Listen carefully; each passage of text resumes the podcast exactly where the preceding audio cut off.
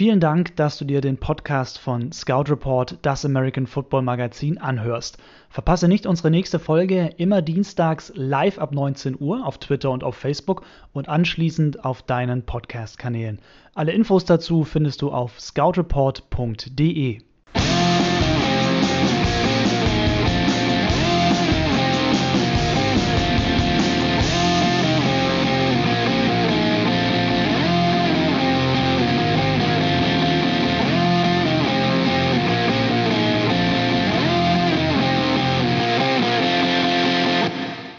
Der überraschende Rücktritt von Andrew Luck, der Helm von Antonio Brown, immer noch ein Thema und wir wollen mit euch heute ganz fett vorausschauen auf die neue NFL-Saison, die jetzt hier Anfang September endlich, endlich, endlich wieder losgeht.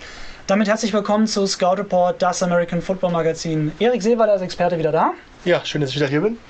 Und Chris Hüppier, euer Moderator. Schön, dass ihr eingeschaltet habt an diesem Dienstagabend. Ja, wir wollen gleich mal loslegen mit der News der Woche, bisher zumindest. Andrew Luck tritt überraschend zurück, Erik. Also zumindest für mich war es überraschend. 29 Jahre ist er erst alt. Aber er hat gesagt, zu viele Verletzungen, ich kann nicht mehr weitermachen. Wie hast du die News aufgenommen? Äh, ich war auch überrascht. Ich kann es aber komplett verstehen, wenn man sich die Krankenakte von Andrew Luck anguckt. Wir hatten das vor ein paar Wochen mal oder vor ein paar Monaten thematisiert mit Rob Gronkowski, als er seinen Rücktritt äh, bekannt gegeben hat. Dann ist das schon was, was normalen Menschen auch dazu bringen würde, keinen Sport mehr zu machen. Ja, da haben wir mal von äh, Zach Kiefer hier einen Tweet. Also er hat sich hat immer noch zwei Risse äh, von diesen kleinen Sachen, die Zwischenrippen sind. Sein, er hatte einen teilweise gerissenen Bauchmuskel. Er hat immer noch eine leicht perforierte Niere, die auch immer noch nicht so ganz verheilt ist. Gehirnerschütterung, verschiedene Bänder in der Schulter sich ähm, gerissen und dann halt auch noch jetzt die ganz aktuelle Issue, das aktuelle Problem mit was auch immer an seiner Wade, an seinem Knöchel da ist. Äh, also man kann das, ich kann es sehr, sehr gut nachvollziehen, warum er sagt, nein, äh, ich bin 29, ich habe acht Jahre gespielt, äh, es reicht mir. Wir können ja mal einen Blick auf die Statistiken werfen von Andrew Luck in der vergangenen Saison. Für diejenigen, die sich später den Podcast anhören, liefere ich mal per Audio noch die wichtigsten mit. 4593 Passing Yards in der vergangenen Saison, da war dann Nummer 5 unter den Quarterbacks, 39 Touchdowns und 15 Interceptions, beides jeweils Rang 2 in der Liga. Ja, aber Erik, so kurz vor der Saison, jetzt im Grunde durch den Rücktritt sind die Colts ja vom Playoff-Contender eigentlich zum Rebuild-Team geworden. Ja, das auf jeden Fall. Also die Colts wir haben so mit Jacoby Brissett einen nicht ganz unerfahrenen Backup-Quarterback, aber er ist natürlich kein Luck. Der Zeitpunkt ist unglücklich. Es gab ja auch viele Fans, die echt jetzt schon als Fantasy-Drafters äh, dann ihn schon gezogen hatten. Das ist sehr, sehr unglücklich. Ja, gut, aber, aber das ist Pech und es ist nur Fantasy-Football. Das, ist, das also. ist Pech und nur Fantasy-Football. Ja. Worauf ich eigentlich hinaus will, ist, dass er bestimmt versucht hat, sich durch die Trainingscamp, durch die Trainingcamps zu gehen, nach seiner Verletzung jetzt auch in der Preseason schon gemerkt haben wird, naja, ob es jetzt nochmal, ob es jetzt nochmal wirklich geht. Und er wird er einfach für sich gemerkt haben, und das denke ich mal, Andrew Luck ist ja nun nicht er ist ein sehr, sehr intelligenter Spieler. Er hat einen Abschluss von der Stanford University in Architectural Design, also in einem Architekturfach und den kriegst du von der Stanford Universität nicht einfach so. Das heißt, er wird sich schon sehr, sehr viel Gedanken darüber gemacht haben mit seinem Team, mit seiner Familie, was will ich in den nächsten 10, 15, 20, 30 Jahren noch machen und nicht nur, was will ich in den nächsten 10, 12 Wochen machen. Und denke ich mal, das wird die die Grundlage für die Entscheidung von Andrew Luck gewesen zu sein, sagen, nee, es geht nicht mehr, der Körper macht es nicht mehr mit. Es ist zu stress, oder es ist für den Körper und für die Psyche auch zu stressig. Wer schon mal eine Reha durchgemacht hat nach einer langen Verletzung, der weiß, das kann sehr, sehr belastend auch für den Kopf sein, weil es halt auch kein linearer Prozess ist. Also von daher äh, vollkommen vollstes Verständnis dafür. 2017 war Jacoby Brissett, der Backup-Quarterback, schon mal Starter. 13 Touchdowns, 7 Interceptions damals geworfen, hat durchaus gezeigt, auch damals, dass er durchaus ein NFL-Quarterback ist. Ich schätze mal, dass er jetzt der ist, der in die Bresche springen muss.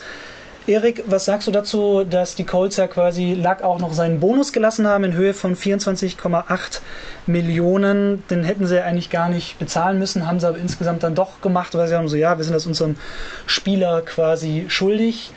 Ist natürlich einerseits irgendwie eine tolle Geste für den Spieler, auf der anderen Seite hätte man das Geld natürlich auch in andere Spieler stecken können. Genau, also das Andrew Luck, muss man dazu sagen, wird immer noch ein Cap-Hit haben. Ja, vor allen Dingen sein Signing-Bonus aus seinem letzten Vertrag, der ist ja, wird ja auf die Jahre aufgeteilt im Cap-Hit. Und äh, den muss er jetzt auch nicht zurückzahlen. Es kann sein, dass er den Roster-Bonus für das Jahr 2019 zurückzahlen muss, weil das wäre auch nur logisch, weil er ist nun mal nicht mehr auf dem Roster. Ähm, Fakt ist aber ja, die Colts lassen ihm als Face der Franchise einen gewissen Betrag, den sie eigentlich zurückfordern könnten, rein rechtlich. Das ist immer so ein bisschen ein zweischneidiges Schwert, weil, wenn klar, für so ein Face of the Franchise, ja, das Gesicht dieser, der mhm. Organisation, dafür machst du es, aber für die Nummer 54 auf dem, auf dem Kader, der fällt dir halt hinten runter und der steht halt im Zweifel auf der Straße. Andrew Luck hat die letzten Jahre nicht schlecht verdient.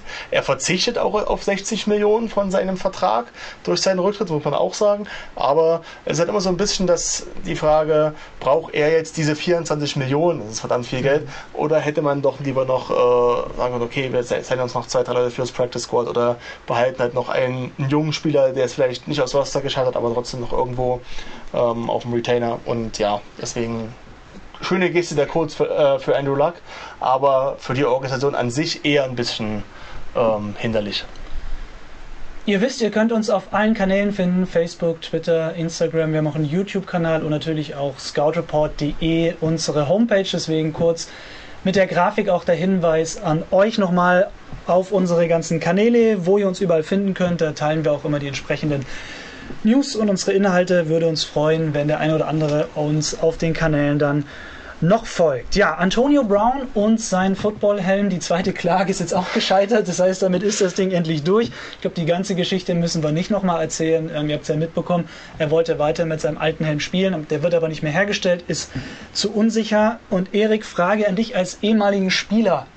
Auch Center tragen ja Helme in der Regel. Center tragen Helme, ja. Wie hast du deinen Helm ausgesucht? Gab es irgendwelche Vorschriften von der GFL? Und warst du ein Spieler, der so ja, auch so verliebt in seinen Helm war wie Antonio Brown. Ich formuliere es mal positiv.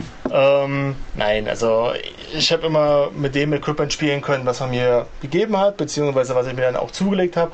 Äh, Helmauswahl ist in Deutschland immer so ein bisschen das Problem, weil wenn du dir in Deutschland einen Helm kaufst, musst du erstmal einen finden, der auch der Teamfarbe des, deines, äh, deines äh, Helmes, den du kaufen kannst, entspricht, weil Lackieren ist immer so ein bisschen blöd. Das heißt, äh, man musste erstmal einen schwarzen Helm finden, dann auch in der Kopfgröße. Ja, die Helme haben unterschiedliche Größen. Äh, von daher, äh, ich bin damals mit einem Schatt DNA gestartet, mit mit einem Rydell 360 oder so, habe ich aufgehört. Also, äh, ja, ich finde das Thema ist gehört für mich in die Kategorie Kindergarten, a Professional. Ja. Du kriegst genug Geld dafür, dass du dir einen Helm und ein Pad anziehst und Football spielen darfst. äh, ob das ein dein 10, 15 Jahre alter Helm ist oder unbedingt sein muss oder ob es nicht auch der neuere tut. Äh, ja, wie gesagt, ich bin der Meinung, das sollte man schnell vergessen und dass es überhaupt so viele Schlagzeilen äh, wert ist, zeugt davon, dass Antonio Brown doch scheinbar ein bisschen mehr Aufmerksamkeit braucht als der Normalsterbliche. Ja, beziehungsweise ist ja auch Off-Season. Ja. Das ist natürlich so ein Thema, nehmen natürlich die Leute gerne auf. Es ist ja auch so ein bisschen skurril. Wir haben übrigens für euch mal nachgeguckt, welche Helme die NFL vor der Saison getestet hat. Da gibt es auch eine Übersicht mit einer Grafik. Findet ihr auf scoutreport.de, da gibt es einen Artikel ist auch entsprechend getitelt. Ähm, da findet, wisst ihr gleich, worum es geht. Und da gibt es auch einen Podcast mit drin, wo wir erklären, wie denn der Helm von Antonio Brown abgeschnitten hat zu einem sehr viel beliebteren Modell, weil die Kollegen in den USA haben das getestet und wir haben das mal für euch übersetzt und zusammengefasst. Also wenn euch das Thema doch noch ein bisschen genauer interessiert, schaut einfach mal vorbei auf scoutreport.de. Kicker, Frauen als Kicker in der NFL. Dieses Thema hat Carly Lloyd aufgebracht. Das ist eine amerikanische Fußballspielerin, eine sehr erfolgreiche, auch Nationalmannschaft und Weltmeisterin. Vor ein paar Tagen schon, oder war es sogar schon eine Woche, weiß nicht mehr genau, ging so ein kleines Video von ihr viral, wo sie ja, einfach mal schnell 50 Yards Feed Goal verwandelt und hat eben jetzt auch gesagt, so, jo, sie könnte sich sehr gut vorstellen, dass auch Frauen als Kicker in der NFL tätig sind.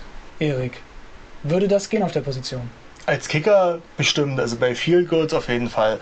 Äh, ob man dann das auch beim, wenn die Frau noch beim Kickoff einsetzen würde, wo es dann ja doch auch mal dazu kommen muss, dass der Kicker auch mal einen Tackle fahren muss, kommt dann, denke ich mal, auch auf die Frau an. Ja, also ich denke mal, äh, Carly Lloyd hätte auch eine, eine gewisse Härte. Also wenn man sich Frauenfußball und Männerfußball anguckt, ist ja immer so, dass, bisschen, dass die Frauen doch ein bisschen einen härteren Fußball spielen. Äh, von daher, ich könnte mir schon vorstellen, dass äh, gerade wenn sie ist jetzt 37, also schon ein bisschen ein fortgeschritteneren äh, Sportleralter. Aber wenn jetzt jemand kommt, der, der eine Frau, die, die jung ist, der das Bein hat, die das auch äh, kann, die das trainiert, dann sehe ich keinen Grund, warum ein NFL-Team nicht auch eine Frau als Kicker draften sollte. Ja, ich meine, gibt ja auch schon ein paar Assistenztrainerinnen zum Beispiel, die da am Start sind und wäre auf jeden Fall was Besonderes und schaffen würden das auf jeden Fall auch, weil klar, ist eine Trainingssache und von dem her interessanter Vorschlag. Sind wir mal gespannt, ob daraus noch was wird. Gibt ja sie ist jetzt ja auch nicht die erste Fußballerin, beziehungsweise der erste Fußballprofi, der sich so selber so ein bisschen ins Gespräch bringt. Also da gab es ja doch auch den einen oder anderen. Gut, ich meine, bei Slatan Ibrahimovic, der bringt sich bei allem ins Gespräch. Äh, ist, ich glaube, er würde auch Präsident werden in den USA, wenn er dürfte, was er nicht darf, aber seiner, weil er nicht in den USA geboren ist, aber ist ja immer wieder mal ein Thema. Von dem her schauen wir einfach mal. Genau. Dann wollen wir einsteigen in die fette NFL Preview, die wir angekündigt hatten. Wir haben mit ganz, ganz vielen Fanclubs vor der Show gesprochen. Die haben uns ganz, ganz viele Videos geschickt. Äh, schon mal vielen, vielen Dank dafür. War, sind ganz, ganz viele verschiedene Previews dabei. Werdet ihr jetzt dann eben auch in der Show noch sehen. Wir haben wirklich jedem Team auch eine Frage oder eine These mitgegeben und darauf sollte der Fanclub dann eben auch antworten. Und ja, auch das Schöne da, manche stimmen uns zu und das viel Schönere, Viele tun es nicht. Von dem her wollen wir einfach mal durchgehen. Wir werden die Teams besprechen, von deren Fanclubs wir hier aus Deutschland eben Videos bekommen haben und wollen eben mal anfangen mit dem Niner Empire Germany und Stefan Sigel und den San Francisco 49ers. Wir hatten nämlich gefragt, spielen die 49ers und die Seattle Seahawks nur um den zweiten Platz in der Division? Was Stefan von Niner Empire Germany denkt, hört ihr jetzt und unser Quarterback noch mehr Frage als Ausrufezeichen. Aber wir haben eins der besten Run-Covers der NFL. Brader, Mostert, Coleman, alle Spieler, die für ein 100-Yard-Spiel gut sind. Unsere D-Line wurde weiter verstärkt. Mit Ford, mit Bowser, mit Buckner sollte dort einiges an Druck kommen. Unser Special Team ist mit unserem neuen Ossi Panther, unserem frisch gesignten Goldfüßchen gut aufgestellt. Wir drücken auch Mark Menzotscha wieder die Daumen, dass er dort für Furore sorgen kann. Wir erwarten aber auch eine gute Teamleistung. Das heißt, die individuelle Schwäche eines Einzelnen muss vom Team aufgefangen werden. Und falls uns doch wieder das Verletzungspech ereilt oder unsere Hoffnungsträger nicht das auf den Rasen bringen, was wir uns wünschen, bleibt unser Leitspruch Faithful then, Faithful now. Das Niner Empire Germany ist heiß auf die neue Saison. In diesem Sinne, Go Niners! Und wenn wir schon eine These raushauen, die ein zweites Team beinhaltet, fragen wir natürlich auch beim zweiten Team. Deswegen Frage an die German Seahawkers. Ja, spielen die Seattle Seahawks denn um den zweiten Platz mit den San Francisco 49ers? Hören wir doch mal nach, was die Seahawks-Fans so denken. Ich glaube da noch nicht an ein Duell auf Augenhöhe. Die Hawks kommen mit einer 10-6er, die 49ers mit einer 4-12er Bilanz im Rücken. Das ist eine große Gap. Ich glaube nicht, dass den 49ers eine Offseason jetzt gereicht hat, um diese Gap von sich aus alleine zu schließen. Und ich glaube nicht, dass die Seahawks sich jetzt in der einen Offseason so sehr verschlechtert haben, dass sie da ja einen großen Schritt nach unten machen in der kommenden Saison. Denn wer ist gegangen? Es ist gegangen ein Earl Thomas, toller Spieler, letztes Jahr aber verletzt, nachdem er nur viermal spielen konnte. Ein Justin Coleman ist gegangen, auch er war im letzten Jahr nur fünfmal Starter. Es ist gegangen ein Doug Baldwin, der war im letzten Jahr aber nur noch halb so gut wie in den drei Jahren davor jeweils. Das sagt zumindest die Statistik. 600 Yards und fünf Touchdowns letztes Jahr. Davor immer im Durchschnitt 1000 Yards und 10 Touchdowns. Also er war auch schon letztes Jahr nicht mehr ganz so gut, ist jetzt gegangen. Höchstens Frank Clark bleibt da übrig. Da muss man schauen, wie man ihn jetzt in der kommenden Saison Saison ersetzen kann. Allerdings war das Trade-Angebot von den Chiefs mit einem First und einem Second-Round-Pick für ihn so gut. Den Trade musste man einfach machen. Unterm Strich glaube ich aber jetzt noch nicht, dass sich allein dadurch jetzt die Gap zwischen den 49ers und den Hawks so sehr geschlossen hat, dass es da wieder ein Duell auf Augenhöhe gibt. Jetzt haben wir zwei unterschiedliche Meinungen gehört. Erik, 49ers oder Seahawks? Wen siehst du vorn?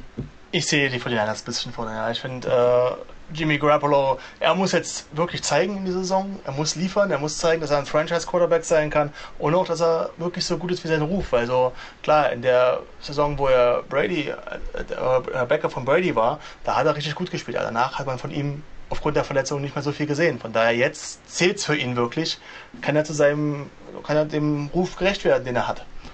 Aber ich sehe San Francisco vorne, einfach aufgrund der Tiefe. Ja, ich meine, die Division ist generell ja sehr spannend. Also die Rams sind ja zum Beispiel noch mit dabei und die Cardinals. Und das ist auch die einzige Division, die wir quasi heute komplett abdecken, weil wir wirklich von allen Fanclubs aus dieser Division ein Video bekommen haben. Das finde ich äh, super spannend. Und ja, mal gucken. Es ist wirklich so, wie Stefan auch, finde ich, beim Video, im Video gerade gesagt hat, so, dass die 49ers wirklich ein sehr, sehr tiefes manche sagen ja auch ein zu tiefes Running Back Core ja. haben. Ne? Da müssen doch erstmal alle wieder alle glücklich halten, ja, dass die alle genug Carries kriegen, genug Yards machen. Ja, ja auch die, spielst du mit Breeder, kriegen. spielst du mit Coleman, das ist die ja. große Frage. Und ähm, muss, ich muss ganz klar sagen, bei den 49ers freue ich mich auf George Kittle. Mhm. Thailand ähm, in seiner nächsten Saison, da hat er letztes Jahr überragend gespielt und ich kann es eigentlich kaum erwarten, wie er dann so in der richtigen Saison spielt. Eben mit Jimmy Garoppolo bei den Seahawks, muss ich ganz klar sagen. Da habe ich ja letztes Jahr schon den Fehler gemacht, sie zu unterschätzen. Da stand ich hier mit Roman Motzkus, deswegen, das können wir gar nicht auf dich abwälzen hier. Und gesagt so, ja, das wird ein Umbruch und ja, nö, war dann gar kein Umbruch, ne? Und Playoffs waren drin und von dem her bin ich mal gespannt. Klar, Russell Wilson natürlich jetzt den fetten Vertrag bekommen und es ist so ein bisschen so, sag ich mal ganz zugespitzt, der alte Quarterback mit ganz, ganz vielen neuen jungen Spielern. Aber hey, Pete Carroll ist ein guter Coach und da bin ich sehr gespannt, wie die ganzen Spieler auch ihre ganzen Schritte nach vorne machen können bei den jungen Hüpfern, sage ich jetzt einfach mal. Und wir bleiben in der AFC West und schauen mal zu den Los Angeles Rams. Da haben wir die Ramily gefragt. Letztes Jahr, letzte Saison, waren die Rams ja im Super Bowl. Schaffen sie dieses Jahr es denn auch wieder? Schauen wir doch mal rein, was die Ramily so denkt den Super Bowl? Die Antwort liegt in Goffs Händen. Wenn er das Laufspiel etabliert und den Druck standhält, wird es klappen. McVay hat die Aufgabe, die neue D-Line zu integrieren. Das heißt für uns ganz im Sinne von Wade Phillips, 2018 haben wir an der Tür angeklopft, 2019 sind wir durch die Tür gegangen und 2020 werden wir die verdammte Tür einreißen. In dem Sinne, Horns ab, wir sehen uns in den Super Bowl. Woo! Vielen Dank an David von der Ramily, der ganz klar sagt, so ist drin, wenn Goff liefert. Ja, sehe ich auch so. Also Playoffs, äh, denke ich mal, ist sollten jetzt nicht, dass es kein Problem sein wird, aber Playoffs sollten auf jeden Fall drin sein, auch äh, als Division Champion. Und dann in, in, den Playoffs kann immer alles passieren. Ja, also man wieder sieht, dass das Championship Game wird wahrscheinlich wieder, wenn alles so halbwegs läuft, gegen New Orleans äh, wieder sein. Vielleicht gibt es eine Revanche vom letzten Jahr. Vielleicht geht es auch gegen die Dallas Cowboys. Ja. Äh, das äh, weiß, das weiß man immer nie. Vielleicht geht es auch gegen ja. die Eagles. Ja, also sag mal, Super, Super Bowl zu, ähm, zu predikten ist sehr, sehr schwierig. Aber Playoffs ja, ja und, dann, und dann kann immer alles passieren. Ja. Klar, natürlich muss man bei den Rams gucken. Todd Gurley er soll ja weniger laufen, nicht mehr jedes Down spielen, aber wie ist das mit dem Knie? Hält das? Ansonsten muss man ja eigentlich sagen, haben die Rams ja doch ihren Kern super zusammengehalten. Damu Kung Su ist weg. Ansonsten fällt mir jetzt gerade kein Abgang mehr ein, der wichtig wäre. Und ja, Cooper Cup kommt wieder zurück, der auch ein beliebtes Ziel war bis zu seiner Verletzung von Jared Goff. Von dem her eigentlich alles beim alten Coach ist weiterhin am Start und Sean McVay wird, glaube ich, sicherlich nicht sein erfolgreiches Konzept umstellen. Von dem her muss ich auch persönlich sagen, sehe ich die Rams auch in der Division vorne. Und das vierte Team in dieser Division, das sind ja die Arizona Cardinals, die Ihr wisst es, im Draft Kyler Murray gezogen haben und ja, Josh Rosen abgegeben haben dann an die Miami Dolphins. Und wir wollten von der German Bird Gang mal wissen, seht ihr das auch so? Ist das Team immer noch im Umbruch und was ist denn in dieser Saison so drin? Und Dustin von der German Bird Gang hat uns ein kleines Video geschickt. Und hoffen, dass wir zumindest so als Mindestziel den dritten Platz der Division mal anpeilen und nicht letzter werden, sowie dann auch ein paar mehr Siege. So fünf bis sechs halten wir dafür realistisch. Ja, also er glaubt, dass sogar Platz 3 drin ist, Erik, in der Division. Ja gut, wer der Vorletzte äh, kann durchaus sein, wenn Seattle und San Francisco ein bisschen schwächeln oder auch die Rams, wenn sich dort jemand äh, Wichtiges verletzt, wie, ähm, wie Jared Goff zum Beispiel. Rein vom Leistungsvermögen her denke ich mal eher, dass es nicht reichen wird. Das Video war zu kurz, wir müssen es nochmal einspielen. Ah, alles klar. Ich bekomme gerade den Hinweis von der Regie, dass das Video wohl nicht komplett eingespielt wurde. Aber das ist ja das Schöne. Michi ist auf Zack. Hier Michi Reischer von For Green TV und deswegen spielen wir es einfach nochmal ein. Diesmal hoffentlich Dustin von der German Bird Gang in ganzer Länge. Klar, die Cardinals-Fans wünschen sich natürlich, dass es mal nicht der letzte Platz ist, weil in den letzten Jahren hat man natürlich nicht so viel gerissen. Die Division ist natürlich trotzdem stark. Kyler Murray, ich habe mir ein bisschen angeguckt in der Preseason, war jetzt noch nicht so überzeugt. Ich muss aber auch zugeben, dass ich auf die Preseason nicht so super viel gebe, weil es ist dann nochmal, wenn der Saisonstart losgeht, ein ganz, ganz anderes Tempo. Von dem her muss man einfach mal schauen, was das denn im Video anspricht oder ansprechen wird gleich nochmal. Ich weiß nicht genau, wie weit es gelaufen ist, aber wir machen es einfach mal kurz. Er hofft einfach auch, dass diese Air Raid Offense ein bisschen etabliert wird, Erik. Und das ist eine aus dem College eigentlich. Das ist eine aus dem College. Die wird natürlich Kyler Murray sehr, sehr liegen. Sie ist aber in der NFL nicht verbreitet. Das hat einen ganz bestimmten Grund, weil die NFL vom Durchschnitt her der Spieler schneller ist als das College. Das heißt, wenn Kyler Murray im College noch vor einem Defensive End in einem Bogen davonlaufen kann, wird er das wahrscheinlich in der NFL weniger schaffen. Und das, denke ich mal, wird auch das große Hindernis sein. Kyler Murray wird aus der, aus der Pocket passen, also passen müssen auch. Er wird den Großteil seiner, äh, seiner Snaps trotzdem mehr oder weniger under Center nehmen müssen. Das ist ganz einfach in der, in der NFL so.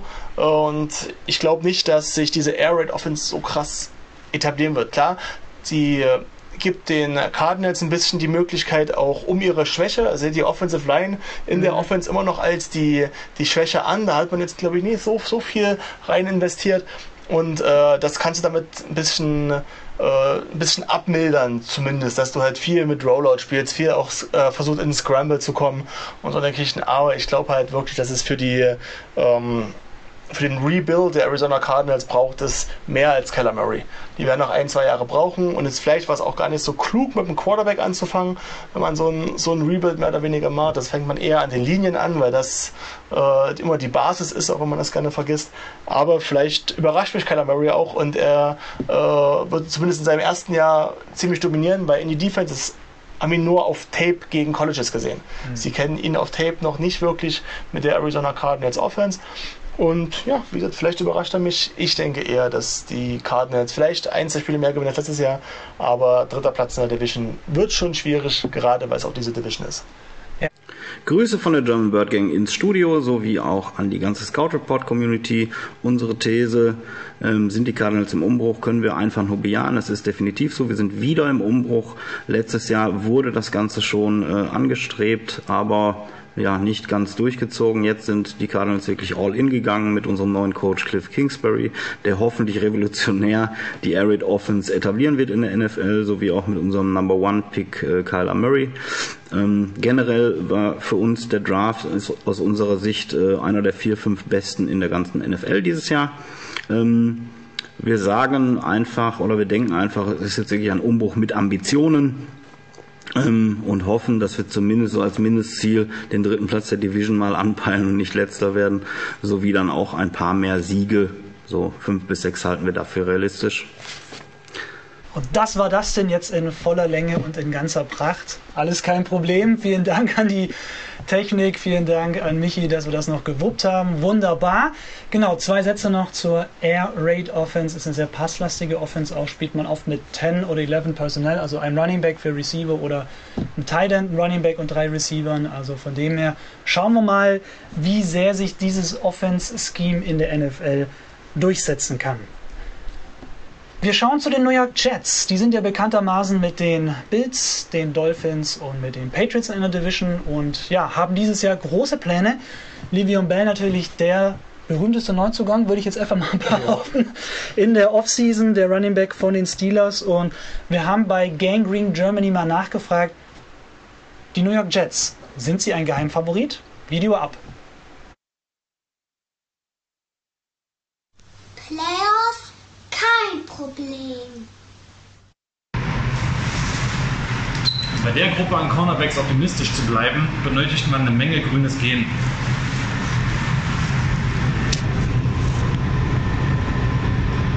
Wir haben eine geile D-Line und mehr Waffen als nur Bälle. Die O-Line ist vielleicht Durchschnitt. Nimm einen Starter raus und alles geht den Bach runter. Das gilt für mehrere Positionsgruppen. Geheimfavorit, das ist so ein Wort, mit dem sich die Jetsfans noch nicht wirklich grün werden. Wir haben über die letzten Jahre Pessimismus gelernt, wir haben Misserfolge erlebt und viele Pessimisten in unseren Reihen glauben, dass wir am Ende noch nicht mal einen positiven Rekord haben. Auf jeden Fall haben wir die richtigen Starter geholt und in den richtigen ähm, Positionen sind wir gut besetzt. Dementsprechend ist es möglich, wenn alle gesund bleiben, dass wir am Ende tatsächlich auf der Sonnenseite stehen. Aber ob es soweit kommt, das wird an der Tiefe des Kaders hängen.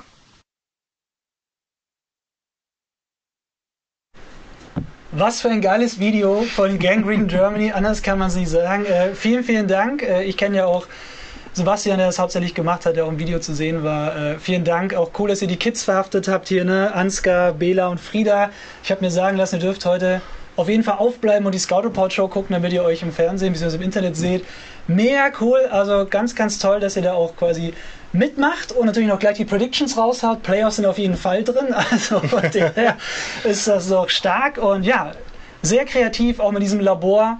Hut ab, wirklich ein sehr, sehr geiles Video. Ähm, ich habe auch an dem Tag, als ihr es uns geschickt habt, schon geschrieben, dass ich euch dafür richtig feier. Ist einfach mega, mega geil. Mal ein bisschen was anderes und äh, ich hoffe für den Kollegen im Labor, dass es nicht irgendwie Stress auf Arbeit gibt, wenn jetzt hier quasi noch ein bisschen Jets quasi seziert und abfüllt. Von dem her. Nee, wunderbar. Vielen, vielen Dank. Ähm, ja, Erik, die Jets schaffen es einen positiven Rekord. Wird schwierig. Ja, gerade auch in der, in der Division. Ja, also du hast jetzt zwar mit, mit Levan Bell und mit Sam Darnold wirklich äh, einen guten One-Two-Punch da drin. Ja, Sam Darnold, wenn er gesund bleibt und wenn er wieder performen kann, denke ich mal, hat er sich auch langsam zu dem Quarterback entwickeln, den die Jets dachten, der er schon ist. Ja, und äh, hat jetzt mit Levan Bell eine gute Unterstützung. Äh, man hat die Defense verstärkt durch Quinn Williams im Draft, ja. Das ist, das ist so, wie man den Rebuild macht, ja. Line Draft in der ersten Runde. Das ist wirklich ein, ein, für mich eine Top-Verpflichtung, der wird einen riesen Impact haben. Ob es für einen Positive Record reicht, äh, wird schwierig, aber vielleicht so eine 8 und 8. Damit, darauf können wir uns noch einigen. Ja, also ich glaube zumindest auch, dass Platz 2 drin ist, weil die Patriots, uh, langweilig, werden wir die Division gewinnen. Das ist auch nach dem Abgang von Rob Gronkowski, Rob Gronkowski immer noch so, aber ja, dahinter ist alles offen und ich glaube, die Chats haben sich wirklich auch ganz gut verstärkt, hatte ich neulich auch schon gesagt. So, ich glaube, dass man den Ball schön verteilen kann, weil es gibt keinen klassischen Nummer, Number One Receiver. Ja, man hat quasi Anderson, man kann mal ins Slot gehen, man kann aber eben auch mal, wenn dann gar nichts mehr anders geht, ne, dann nimmst du eben halt kurz Livy und Bell und machst mit ihm das Kurzbeispiel. Von dem her glaube ich durchaus, dass Platz 2 drin ist für die New York Jets. Dann springen wir zu einer für mich Wundertüte, den Tennessee Titans. Und genau dieses Stichwort Wundertüte haben wir auch den Sherman Titans gegeben und sie gefragt, ob sie das auch so sehen. Und der liebe Tim hat uns ein Video gemacht und ja, sein Team für uns eingeschätzt. Ich bin da komplett d'accord mit euch. Ich würde sogar behaupten, dass die komplette AFC South eine reine Wundertüte ist, vor allem nach dem Rücktritt von Andrew Luck gestern. Bei den Titans, hier ist natürlich der X-Faktor Marcus Mariota.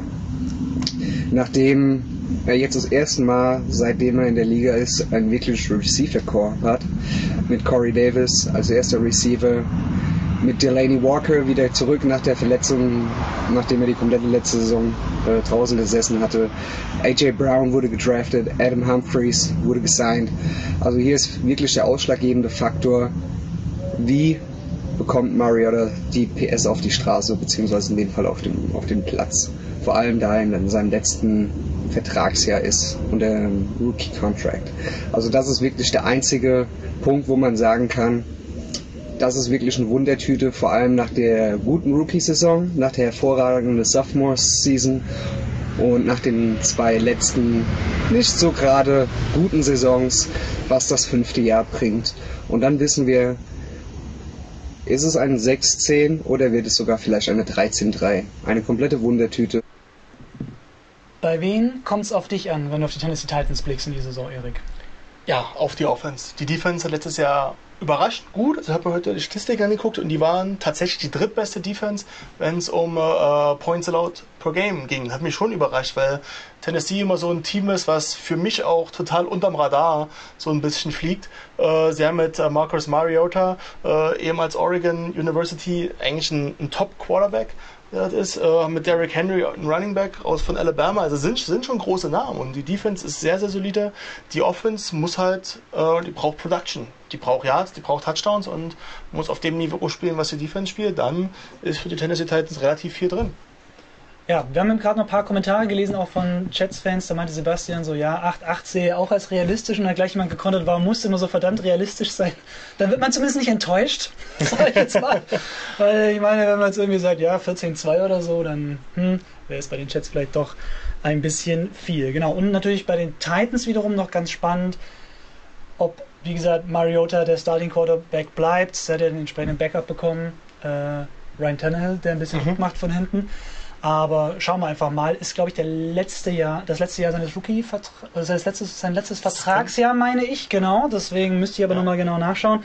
Aber mega spannende Statistik hatte ich jetzt so auch nicht auf dem Schirm, dass die Titans ja da doch defensiv so gut waren. Kommen wir zu den Green Bay Packers. Equanimir St. Brown fällt jetzt erstmal sechs Wochen aus. Der Knöchel ist verletzt, nicht gebrochen, Gott sei Dank. Aber trotzdem den Saisonstart wird er auf jeden Fall verpassen. Dann ja, ist natürlich der Kampf weiterhin offen um die Receiver-Positionen. Hinter mhm. Devante Adams ist eigentlich ja erstmal keiner gesetzt. Wer gesetzt ist bei den Packers, ist natürlich Aaron Rodgers, ganz klar, der Quarterback. Und wir haben Packers Germany gefragt, schafft Rodgers 4000 Passing Yards und 35 Touchdowns in dieser Saison? Und was Marco von den Packers Germany davon hält, hörst du jetzt. Ja, moin, liebe Footballfans in Deutschland. Kommen wir doch einfach mal direkt zur Frage. Nein, wird er nicht. Hintergrund ist, wir bekommen mit Matt LaFleur einen neuen Head Coach, der gleichzeitig auch das Offensive Play Calling übernimmt. Ähm, Rogers wird eine gewisse Zeit einfach brauchen, um sich in dem System zurechtzufinden, um sich darin wohlzufühlen, bis er wieder die Zahlen abliefert, die äh, ja, wir von ihm gewohnt sind, die wir von ihm erwarten. Ähm, und der zweite Grund ist einfach, das Scheme führt dazu, dass ein Stück weit die Lasten wieder äh, besser verteilt werden, während Rogers sehr, sehr viel Verantwortung äh, übernehmen wollte oder musste in den vergangenen Jahren, wird es hoffentlich wieder so sein, dass das Running Game ein Stück weit die Last von ihm nimmt und die Zahlen, die er abliefern muss, auch gar nicht so groß sind in diesem Jahr, sodass ähm, die 4000 Yards am Ende durchaus da stehen könnten, aber ich hoffe, dass man äh, die 35 Touchdowns am Ende gar nicht auf Passing-Seite braucht, weil das Running Game so gut funktioniert. Und daher zurück zu Roman und zu Chris. Ciao. Jo, das war eine Ansage. Aaron Rodgers schafft es nicht, Erik. Was denkst du? 4000 Passing Yards, 35 Touchdowns? Ja, ist ein bisschen viel für dieses Jahr. Also liegt nicht ja, an Rodgers. Ich, ich finde, Rodgers ist einer, ja, Rodgers ist einer der, der Top 5 Quarterbacks in der Liga. Aber ihm fehlt, glaube ich, ein bisschen dieses Jahr das Drumherum. Na, einfach der, der Support aus dem Team, äh, der ist nicht da. Er hat nicht mehr den absoluten Go-To-Guy. Der hat jetzt keinen Top 5, Top 10 Receiver, würde ich meinen, bei sich im Kader.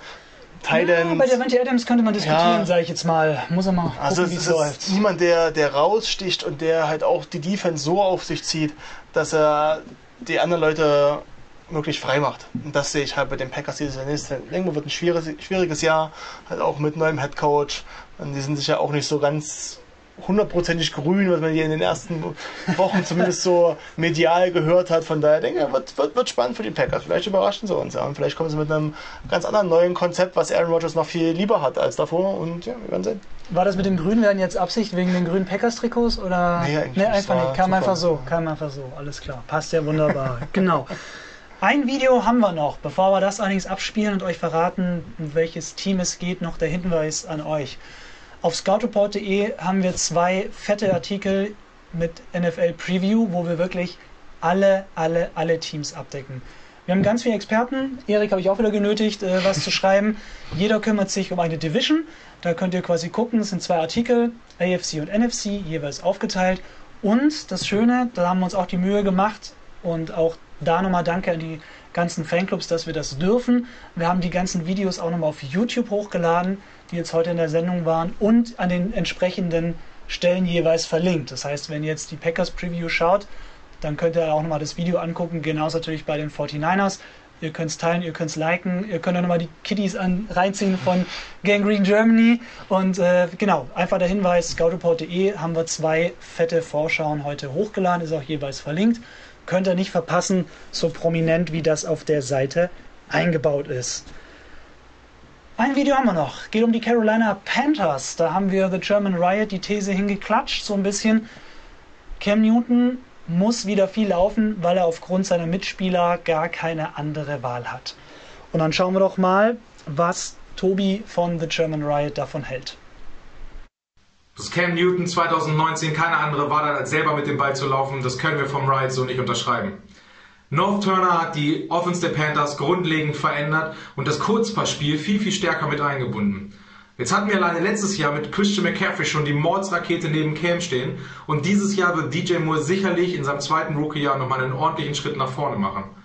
Des Weiteren entwickelt sich Curtis Samuel gerade zu so einem kleinen Geheimfavoriten und wir sind uns sicher, der wird in der Season einen Mords-Impact haben.